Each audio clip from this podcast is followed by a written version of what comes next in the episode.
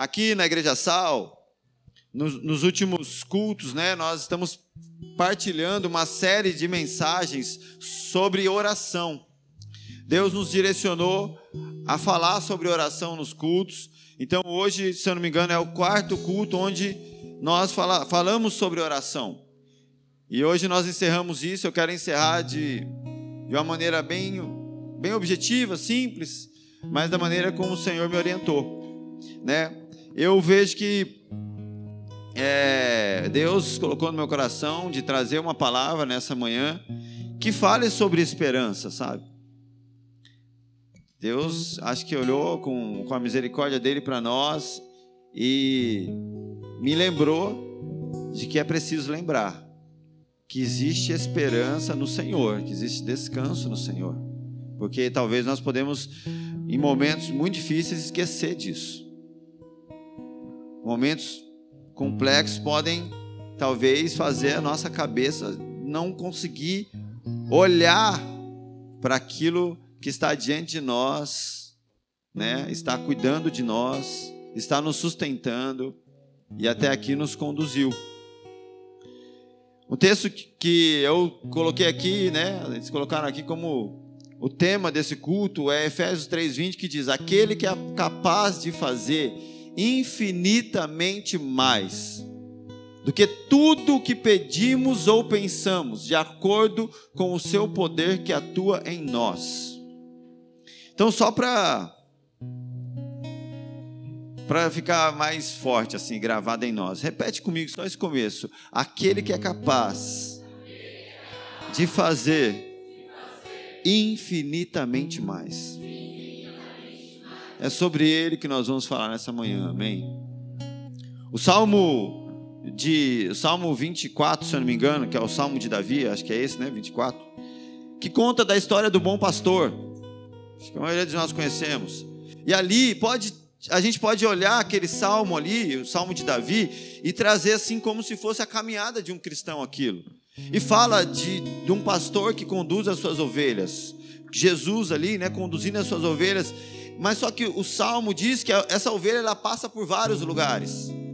Ele está conduzindo ela a passos verdejantes, mas diz que é, tem um momento ali que aquela ovelha, junto com o seu pastor, não sozinha, mas junto com o seu pastor, ela vai passar pelo vale da sombra da morte. Então faz parte. Só que a Bíblia não fala que o vale da sombra da morte é o lugar que Deus vai fazer uma casinha para a gente morar. Mas sim, a gente tem que se lembrar que é um lugar de passagem. Não existe um, um atalho que, no, que vai fazer a gente sair disso. Mas é um lugar que nós iremos passar. Mas a esperança nisso é que o Senhor está com a gente nesse vale. E nós iremos passar por ele. Os passos verdejantes fazem parte também do nosso destino. E eu, para para nos trazer a memória, a esperança e lembrarmos que nós pertencemos a alguém que faz infinitamente mais do que nós pedimos ou pensamos. Eu separei algumas orações aqui para a gente ler e, e, lembrar disso.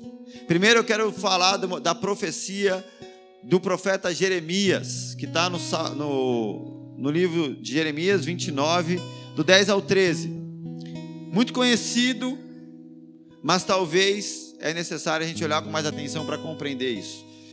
Diz assim: Assim diz o Senhor, logo que se cumprirem para a Babilônia setenta anos, atentarei para vós outros, e cumprirei para convosco a minha boa palavra, tornando a trazer-vos para esse lugar. Eu é que sei Assim diz o Senhor: Eu é que sei os pensamentos que tenho a vosso respeito. Diz o Senhor: pensamentos de paz e não de mal, para vos dar o fim que desejais. Então me invocareis e passareis a orar a mim, e eu vos ouvirei. Buscar-me-eis e me achareis, quando me buscareis de todo o coração. Aqui o Senhor está falando, Ele sabe os pensamentos que Ele tem a nosso respeito. E Ele fala quando nós passamos a orar, a buscar Ele, certamente nós iremos encontrá-lo, porque Deus é um Deus que não está se escondendo, mas Ele está se colocando no lugar mais fácil possível para nós encontrarmos Ele. Mas o que eu quero trazer aqui sobre esse texto, nós lemos aqui, capítulo 29, versículo 10. Eu vou ler o versículo 1 só para a gente entender o que, que Jeremias está falando. São estas as palavras da carta. É uma carta, então, nós estamos lendo uma carta. Que Jeremias, o profeta, enviou a Jerusalém, ao resto dos anciãos que estão no cativeiro como também aos sacerdotes, aos profetas e todo ao povo que Nabucodonosor havia deportado de Jerusalém para a Babilônia. Não é qualquer carta, é uma carta escrita para um povo que precisava de esperança. É uma carta escrita para um povo que agora estava como escravo na Babilônia. Era um povo que não estava legal. E Jeremias agora está trazendo esperança a esse povo. Nós sabemos que Existe um propósito, uma soberania de Deus. Imagina quantas pessoas não estavam ali na Babilônia, ali, sem, cara, o que está acontecendo? Que negócio é esse? Como que foi acontecer isso com a gente? Nós somos o povo de Deus. Mas Jeremias, como um porta-voz de Deus, está dizendo: pessoal, eu estou no controle da história. Deus não perdeu o controle da história. Fica tranquilo, eu sei os pensamentos que eu tenho a respeito de vós. Então não desanime, calma. Eu sustento vocês no vale, e eu, e eu estou com vocês no vale, e é eu que tiro vocês também do vale, e é eu que conduzo vocês ao pasto verdejante. Jeremias está trazendo a esperança, porque a nossa esperança está em entendermos e lembrarmos que Deus é soberano em vontade, em poder, em tudo que Ele opera em nós. Uma coisa que nós devemos ter clareza é que não existe oração sem resposta, gente.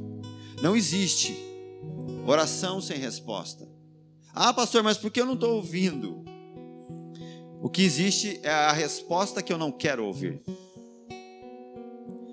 Então, tem muitas, muitas vezes, quando nós achamos que não temos resposta, na verdade é que nós recebemos a resposta que não queremos ouvir e nós fechamos os nossos ouvidos para o Senhor.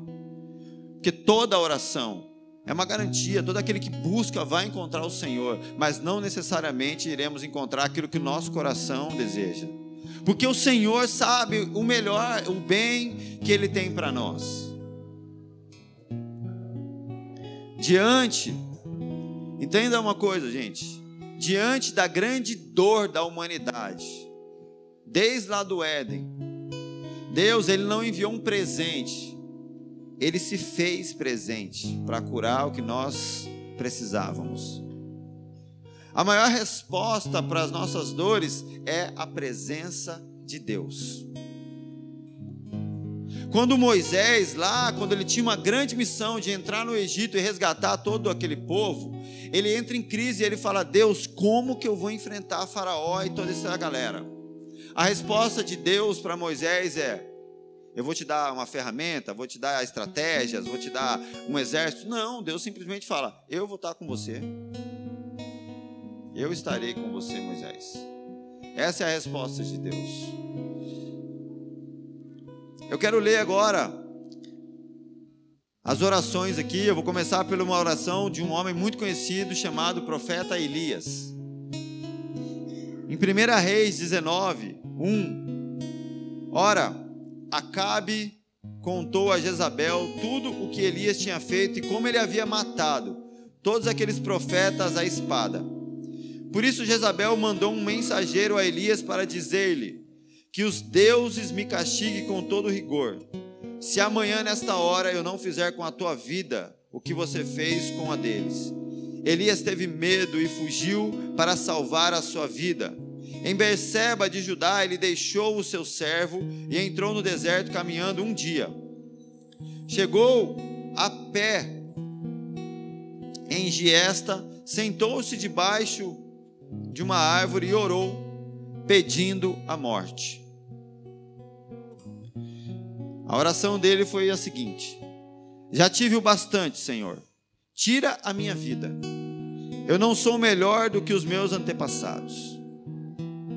Então, toda oração é respondida. Nós estamos vendo aqui o contexto é que Elias ele estava no meio de um povo que se corrompeu, um povo que adorava Baal. Eles tacavam seus bebês para ser queimados ali, aí como culto a, esse falso Deus. Ele estava vendo o povo que ele caminhava junto, se corromper e viver coisas bizarras e absurdas. Ele está ali. Só que ele se levanta e enfrenta os profetas de Baal e ele encara a maior batalha ali. Deus dá a vitória e agora ele recebe uma ameaça do rei e da sua esposa, né, da esposa do rei ali. E ele entra em crise agora. Ele é tomado pelo medo, ele é tomado pelo cansaço. Talvez depois de uma guerra dessa a gente poderia até falar que Elias teve um burnout, né? Mas ele está em crise. E ele ora pedindo a morte. E eu digo para vocês, graças a Deus, que o Senhor sabe os pensamentos que ele tem a nosso respeito. Porque eu não sei que tipo de oração você tem feito. E graças a Deus que Deus não responde exatamente da maneira como eu peço, mas Ele responde da maneira como Ele me vê. Porque, gente, se Deus respondesse tudo que eu peço, talvez eu nem seria pastor hoje. Porque eu já passei por momentos de falar, Deus, acho que eu não aguento mais esse negócio de ser pastor, me tira disso. Ou vocês acham que eu tô todo, é, é, todo dia eu estou feliz em ser pastor? Todo dia que eu venho pregar aqui é igual ir para Disney? Não. Mas Deus não responde segundo as minhas palavras, sabe? Eu não sei, talvez você tenha pedido até mesmo para morrer diante de algumas coisas que você passou esse ano, assim como ele pediu. Só que Deus vira para Elias e fala: "Tá bom, acorda". E Deus envia comida, água e fala: "Come e bebe". Agora você vai caminhar até tal lugar. E Deus fala para Elias: Olha, agora você vai ungir um novo rei. E também você vai levantar um novo profeta, que vai ser duas vezes mais usado do que vocês, que era Eliseu. E agora você vai fazer isso, isso, aquilo, outro. Deus olha para Elias da maneira como ele o vê, e não da maneira como Elias estava se vendo. Elias estava falando: É o fim, acabou. A oração dele era essa: preciso morrer. E Deus está falando: Calma, amigão. Ainda tem muito muita lenha para queimar ainda. Você tem muito ainda o que fazer. E Elias prossegue, Deus sustenta ele. A resposta de Deus para Elias é sustentar ele para que ele cumpra tudo aquilo que ele tinha que fazer. Então, entenda, Deus está respondendo às nossas orações, mas não exatamente da maneira como a gente pede na maioria das vezes. Toda oração possui resposta. Uma outra, um outro homem que fez uma oração assim, também super engraçada, é Jonas. Jonas é aquele que foi engolido por um peixe grande. No livro de Jonas, capítulo 2, versículo 1, dentro do peixe, Jonas orou ao Senhor. E ele disse: Em meu desespero clamei ao Senhor, e ele me respondeu. Do ventre da morte, eu gritei por socorro, e ouvistes o meu clamor. Jogaste-me nas profundezas, no coração dos mares. Correntezas formavam um turbilhão ao meu redor. Todas as tuas ondas e vagas passaram sobre mim. E eu disse: Fui expulso da tua presença. Contudo, olhei de novo para o teu santo templo. As águas agitadas me envolveram o abismo me cercou, as águas marinhas se enrolaram em minha cabeça. Afundei até chegar aos fundamentos dos montes, a terra embaixo, cujas trancas me aprisionaram para sempre. Mas tu trouxeste a minha vida de volta da sepultura, ó Senhor meu Deus. Quando a minha vida já se apagava, eu me lembrei de ti Senhor, e a minha oração subiu a ti, ao teu santo templo. Jonas, um homem que já não tinha mais esperança. Ele narra ali o, a profundidade da, da crise dele, mas ele reconhece que quando ele se voltou para o Senhor, o Senhor ouviu a voz dele. E às vezes não é sobre morte, não é sobre uma vida que já bateu no fundo do poço, mas às vezes é sobre um sonho também. Às vezes é sobre um sentido para a vida. Você sabia que as mulheres na época lá do Antigo Testamento, ou se elas não podiam gerar um filho, era como se elas não fossem nada. Uma mulher que não engravidava do seu marido, era como se a vida dela não tivesse sentido na terra. Diferente de hoje. Então, uma mulher que não engravida, ela não tinha sentido e nem propósito ali para viver, segundo a cultura e segundo o que eles viviam lá. Só que nós temos a oração de uma mulher também aqui. A oração de Ana. Em 1 Samuel, capítulo 1, verso 9. Após ter comido e bebido em Siló, estando ali o sacerdote assentado numa cadeira, junto a um pilar do templo do Senhor, levantou-se Ana e com amargura na sua alma, ela orou ao Senhor e chorou abundantemente.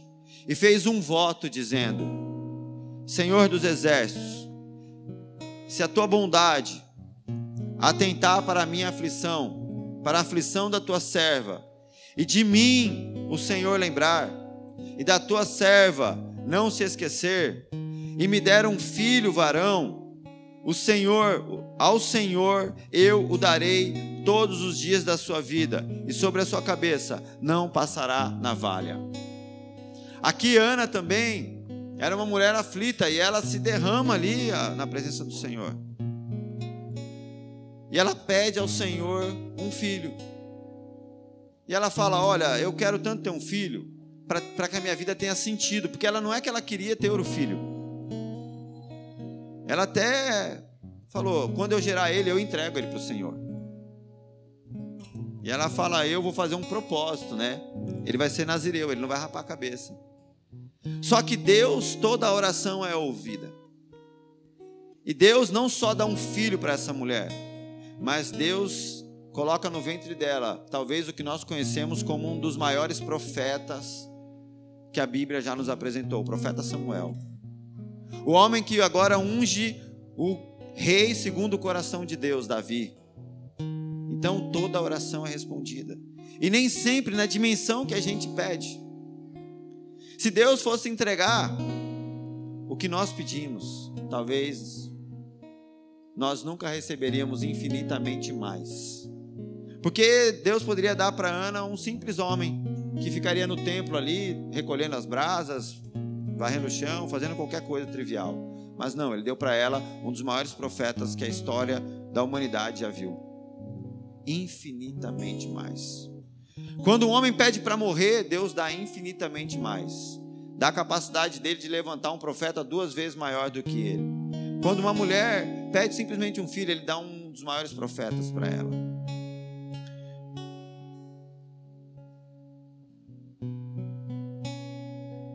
E agora eu quero encerrar aqui.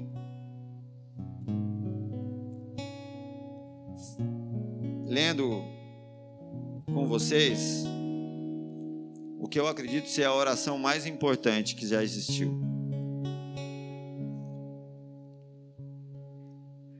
Na verdade, eu tenho convicção de que essa é a oração mais importante de toda a humanidade.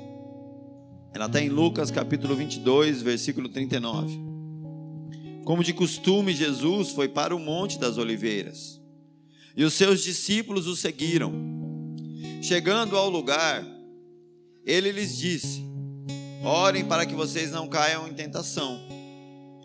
E ele se afastou deles a uma pequena distância, e aí o Senhor Jesus se ajoelha e começa a orar. E a oração dele é a seguinte: Pai, se queres, afasta de mim esse cálice. Contudo, não seja feita a minha, mas a tua vontade. Jesus está falando para o pai. As aflições eram tão grandes que apareceu, o texto continua dizendo que apareceu-lhe um anjo do céu que o fortalecia. Estando ele angustiado, ele orou mais intensamente, e o seu suor era como gotas de sangue que caíam no chão. Só que graças ao nosso Pai, todas as orações são respondidas. Mas o Senhor sabe o bem que Ele tem para nós. A oração de Jesus nesse momento de aflição é: Pai, se for possível, afasta de mim esse cálice. Vocês entendem o que é afastar esse cálice de Jesus? Pai, afasta de mim esse cálice. O Pai, ele ora para o que Jesus falou e ele diz: Não, eu não vou afastar esse cálice. Mas Jesus fala que não seja feita a minha, mas a tua vontade. Afastar o cálice é livrar Jesus da cruz. E livrar Jesus da cruz quer dizer que eu e você estaríamos condenados eternamente, sem esperança, sem chance alguma. A humanidade estaria condenada. Só que a oração mais importante da terra foi essa, porque o Pai respondeu, na infinidade do seu amor, falou: Jesus, vai para a cruz. Porque ele olhou para nós. Jesus, na infinidade da sua obediência como filho de Deus, falou ao Pai: Que seja feita a tua vontade e não a minha. Ainda que eu transpire sangue, eu te obedecerei. Entende que todas as orações são respondidas, mas nem sempre da maneira como nós esperamos. Só que o que eu tenho para te dizer nessa manhã é que Deus responde a nossa oração, mas a maneira dele de responder é infinitamente mais de, do que tudo que nós pedimos ou nós pensamos, mas de acordo com o poder dele que atua em nós. Chegamos aqui ao final do ano de 2022. Eu quero te dizer, Deus tem ouvido as suas orações. Deus, pela infinita misericórdia dele, na maioria das vezes, ou na totalidade delas, né, não responde exatamente da maneira como a gente espera. Mas o Senhor sabe melhor o que Ele tem para nós. Amém? Eu quero orar aqui para encerrar, e aí nós vamos ter aí a apresentação das crianças. Mas feche teus olhos. Eu queria que você orasse comigo, sabe? Se você crê nessa palavra que eu partilhei agora, se ela fez sentido para você, a nossa oração agora deve ser de simplesmente agradecer ao Senhor. Agradecer pelas orações que Ele respondeu da maneira como nós esperávamos e agradecer pelas orações que Ele respondeu da maneira como nós não esperávamos. E sabe aquela, aquela oração que você não ouviu resposta? Agradece a Ele, porque Ele respondeu da melhor maneira, só que nós não quisemos ouvir. Pai, obrigado, Senhor, por esse ano. Queremos render graça aqui, glorificar o Teu nome, Jesus, acima de todas as coisas. As tribulações, as circunstâncias, as adversidades cooperaram para o bem. A Tua palavra nos diz, Senhor, que todas as coisas, todas as coisas, as ruins e as boas, todas elas cooperam para o bem daqueles que te amam. Então nós te louvamos e agradecemos ao Senhor, porque todas as circunstâncias nos conduziram até aqui, nos guardaram e todas as nossas orações foram respondidas porque o Senhor é fiel. Obrigado, Senhor, por não responder exatamente como a gente quer. Porque muitas vezes as nossas orações, elas são movidas por sentimentos que são malignos, por sentimentos que de verdade não vão nos ajudar mas o Senhor leva em consideração a tua misericórdia sobre as nossas vidas. Obrigado, Jesus. Obrigado, obrigado, obrigado. Obrigado porque o Senhor, apesar de nós, apesar dos nossos pecados, apesar da nossa carnalidade, o Senhor está sempre atento ao nosso clamor. O Senhor está sempre atento a nos ouvir, a nos acolher.